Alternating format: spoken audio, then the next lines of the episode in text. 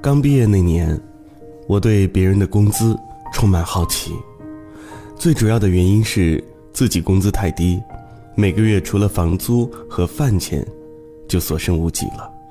买任何东西都会不由自主地考虑一个问题：这个月钱够不够用？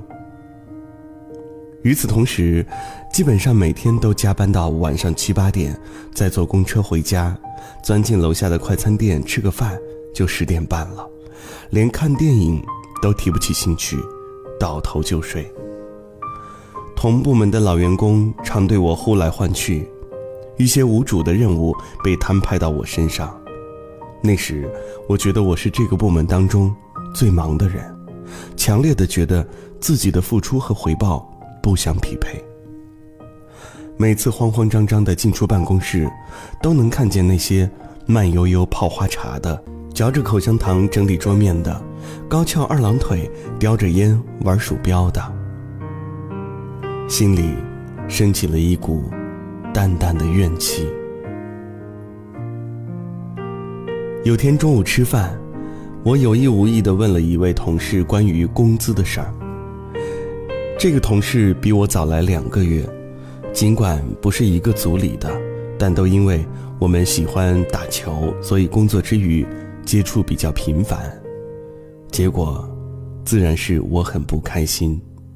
不仅因为他工资比我高，问题的关键在于他比我还低一届，只是个实习生。进而我认为公司在待遇上是不公平的。你要说他做的事情比我的重要，或者他的才能完全在我之上的话，我心服口服。但好像也没有啊。从我和他对接的工作上来看，他所做的事情，我一样能做。不过，我从来没有在公开场所表露过我的不满。其实，那时的我喜欢刷空间，傍晚的红色夕阳，清晨绿色的行道树，一有什么鸡毛蒜皮的事儿，都要在空间里感慨一下。但关于工作的事情，我绝口不提，偶尔提到也仅仅只是表达一下，今天很累，鼓励自己坚持，云云。我认真的分析了一下，自己做的事情虽然很多很杂，但确确实实不够重要。一个公司为什么要在不重要的岗位上耗费更多的人力成本呢？除非你成为更重要的人，做更重要的事儿。一想到这儿，我也就不那么愤慨了。依然每天上下班，极少迟到，尽最大的努力完成手头的每一个任务。基本上每个月都能拿到一百块钱的全勤奖，甚至还有一次被提名优秀员工。虽然最后没能晋级，却也让我高兴了一阵子。起码，我的努力有人在看。在我转正后的第二个月，发工资的时候，我发现卡上的钱竟然多了一千块。一千块，至少房租解决了，心里的高兴，自不必说。第一次有些疑惑。是不是财务搞错了？但是接下来的每个月也是按照这个标准发的，也就习以为常了。硕大一个公司，扣钱不通知也就算了，连加工资也不说一声，这就更加印证了我之前的想法是对的。要想拿更高的薪水，那就让自己成为更重要的人，去做更重要的事儿。但是后来的经历，并未如我所愿。因为，在一个体系庞大的公司里，一旦你被固定在某个岗位上，那么你所接触到的大多数的事情都是和岗位相关的，尤其是辅助性的岗位，它或许不可或缺，却永远不可能占据主导。因而，在做更重要的事儿。这条路上，我受挫了。一年之后，我选择了离开。当我立志成为一个更重要的人以后，我就不在意那几百块钱的差距了。我知道自己还有很多需要去弥补的地方，而我的工作又恰好能够补足我的短板，而不至于让我过于窘迫。还有什么好抱怨的呢？关键是，我知道抱怨没有用，所以也就不做无用功了。因为你不重要，所以你说的话也不重要。我接触到一位创业者，当年开干的时候，四处找钱，都遭冷眼，申请一个政府补贴项目被排除，后来。死撑硬扛，坚持了下来。如今，投资人追着给他钱。上个月，政府主动找上门，给他补贴五百万。一时间，他的项目成了这个城市当中着力扶持的优秀创业典范。事实就是这样，你想要的，软磨硬泡，求而不得；你不需要的。生拉硬扯，强塞给你。一方面是确实是因为你变得更重要了，另一方面，其实是因为，你有了更大的用处。我并不是想怂恿大家用理想来麻痹自己，说钱不重要，工资不重要。你这么辛苦的工作，不就是为了工资，为了钱吗？我们都需要用钱。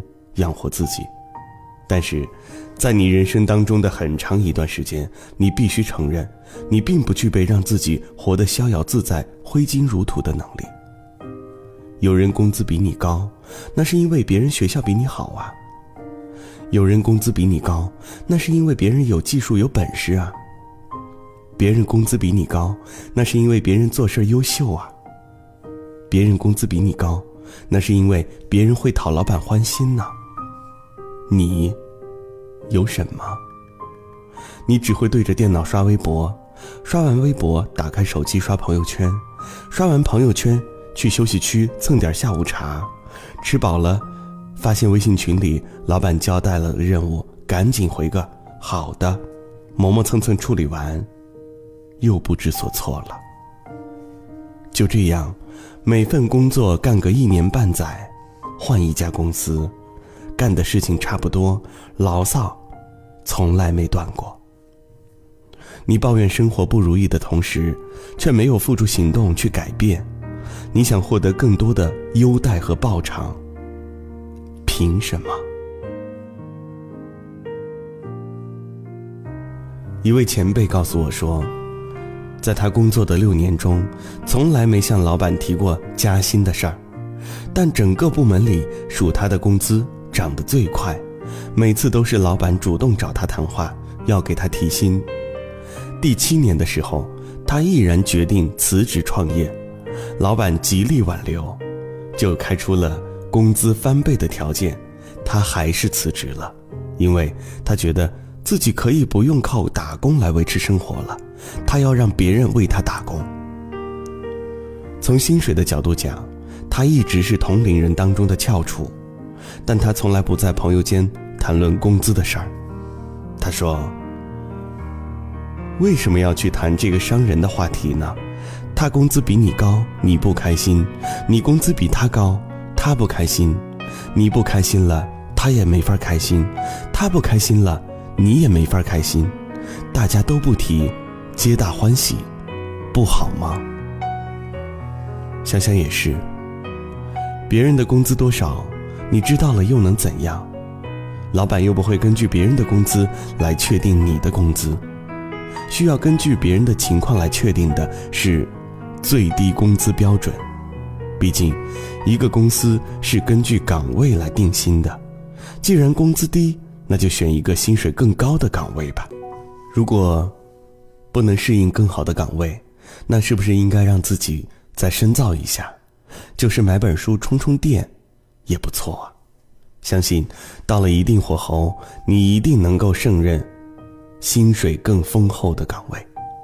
但在此之前，是不是要把手头的工作先做好呢？毕竟，抱怨没用，知道了别人的工资也没用。如果你真的做得很好，工资却不见涨，那么你尽可以离开这个公司，因为这不是你的问题，是公司的问题。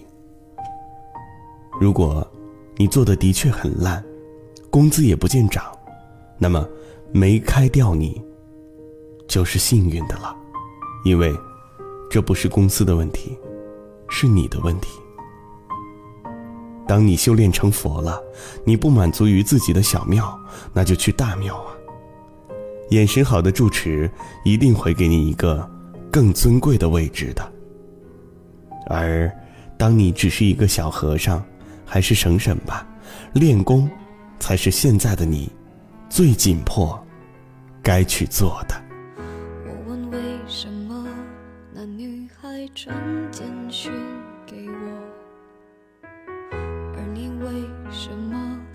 些事，低着头沉默？我该相信你很爱我，不愿意敷衍我，还是明白你已不想挽回什么？想问为什么我不再是你的快乐？可是为什么说我都懂了？自尊常常将人拖着，把爱都走曲折，假装了解是怕真相太赤裸裸，让 baby 失去难受。我怀念的是无话不说，我怀念的是一起做梦，我怀念的是争吵以后还是想要爱你的冲动。我记得那年生日，也记得那一首歌，记得那片星空，最紧的右手，最暖的胸口，谁